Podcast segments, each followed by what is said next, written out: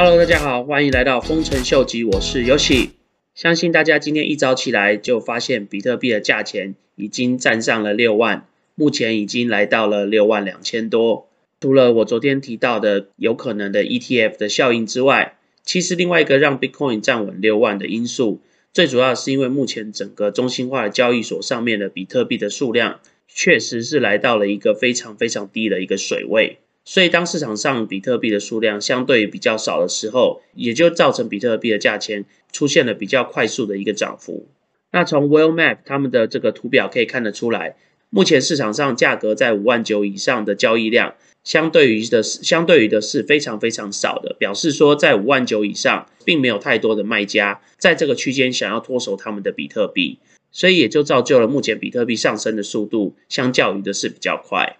那根据 CryptoQuant 他们的一个数据来看，他们发现说，这次的比特币的牛市跟去年年底到今年年初的比特币的一个牛市的发展的情况是有所不同的。大家可以看到，从去年七月开始，所有比特币的涨幅其实都是大空的因素所造成的。但是大家可以很明显的看出来，在这一阵子的时候，并没有一些太大的一些买卖的交易量互相对冲的一个动作，表示说，其实现在市场上。基本上并没有一个大量的卖空的一个动作，所以即使现在的买气很强，也不会造成一个所谓的 short squeeze，就是我们常说的尬空的一个情况。所以如果以他们这个数据来看的话，我个人觉得六万块跟七万块这个区间，照这样子情况继续下去的话，非常有可能在短短的几个礼拜就有机会突破到七万。因为如果今天市场上并没有一个大量抛售的情况，再加上现在整个市场的氛围都是买进为主的话，对整个市场往上推的这个速率将会是非常非常快的，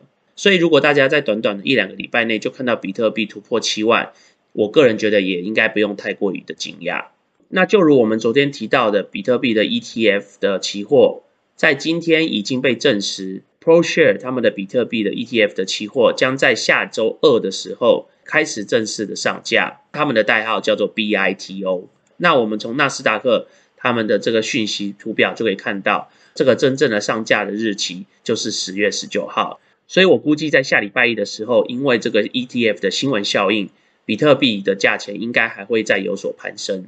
除此之外，我们昨天提到的第二个将在十月二十五号有可能发行的 ETF 是 Under Valkyrie 这间公司的。根据最新的一个报道，他们已经正式的被 SEC，就是美国金管会审查通过。不过确切的上架日期。到目前还并没有发表。如果按照 ProShare 他们的时间表的话，就非常有可能在美国时间的十月二十六号会正式的上架。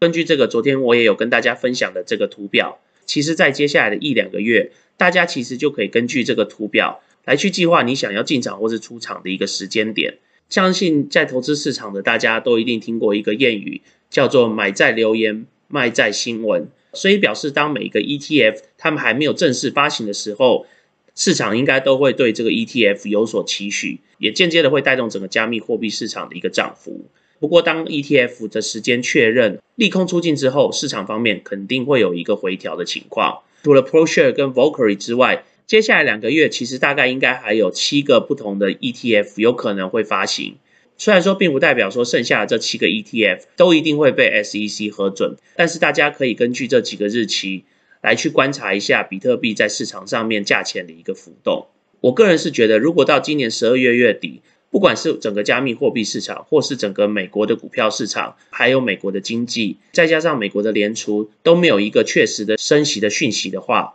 那我就觉得这波牛市有可能会持续到明年的 Q one，就是明年的第一季左右。可是如果到今年年底有发生以上讲的任何一个情况的话，就是联储升息。或是美国的股市已经开始比较明显的下跌，还是美国整个的经济指数看起来并不是太好的话，这样子都有可能间接影响到加密货币市场。那大家就可能要考虑，在年底这些 ETF 的利多出尽之前，大家就要自己考虑一个出场的机制。虽然说整个 ETF 的发行对整个加密货币市场整体来说，某一个层面相对于是不错的消息。但是相对的另外一个层面，也就表示说，加密货币市场未来就有机会在某种程度上面被传统的华尔街投资公司所操作。在这个部分，Goldman Sachs 资深的投资者 Rob Paul 他也提出了这样子的一个说法，他认为说，比特币期货的 ETF 其实也就提供了非常多的一些专业的投资公司跟机构，他们透过一些传统操作的一些方式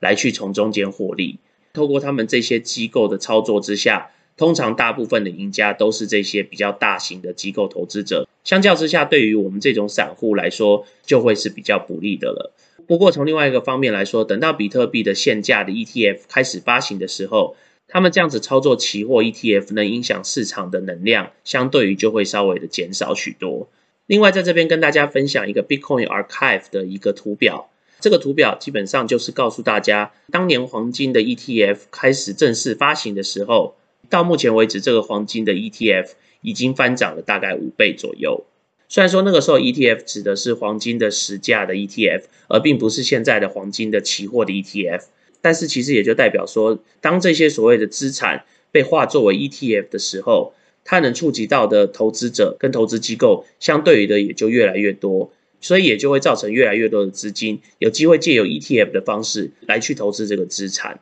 也就解释了为什么黄金的 ETF 的资产可以在短短的七八年间涨到了大概将近五倍左右。所以如果按照今天比特币的价钱是六万块来说的话，是不是代表说，其实比特币价钱到三十万这个目标，其实也是非常非常有可能会发生的呢？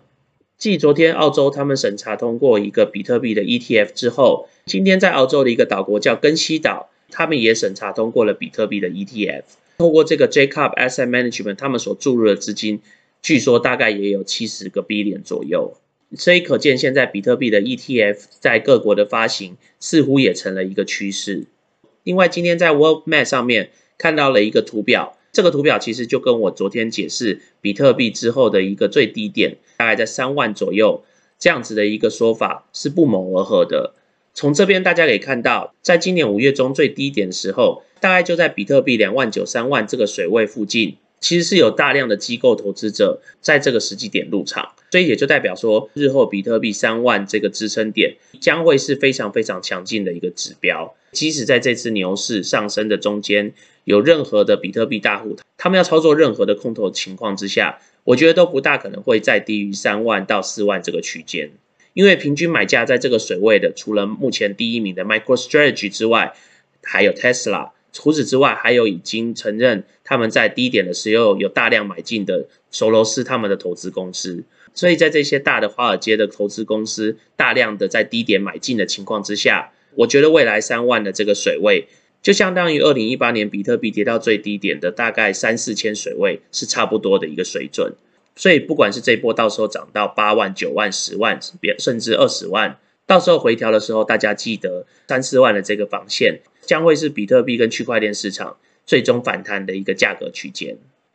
今天另外一个对币圈短期来说，相对于是一个比较好的消息，是 Tether 他们在今天已经跟 CFTC，就是美国的期货交易所达成了一个共识，他们只需要支付四千一百万美金的一个罚款，就可以解除目前美国期货交易所对他们提出的一些告诉。同时间，他们的相关企业 Bifinex 也将会被罚款一百五十万美金。来去支付他们之前提供美国居民一些不合法的交易的途径所造成的一些法律上的疑虑。那为什么我会说这个消息短期内来说对加密货币市场是好的？因为当这个新闻一出来的话，在市场上一些本来对 Tether 比较悲观的一些投资者，他们应该就会开始适宜，而慢慢开始回复他们的资金水位，投资到加密货币市场。不过如果以长远来看的话，除非 Tether 开始改变他们一些经营的策略，或是他们运行的方式，不然 Tether 这个稳定货币终究会是加密货币市场上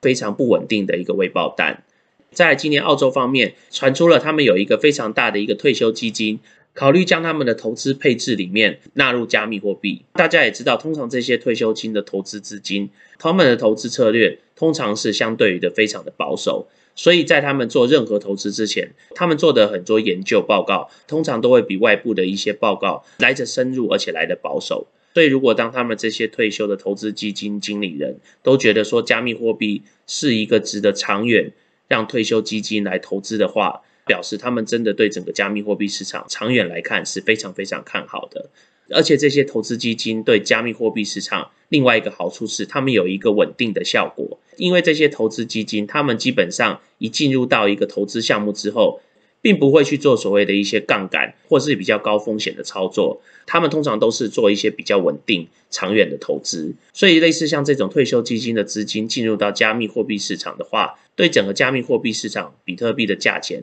长远来说绝对是可以带来一个稳定成长的效果。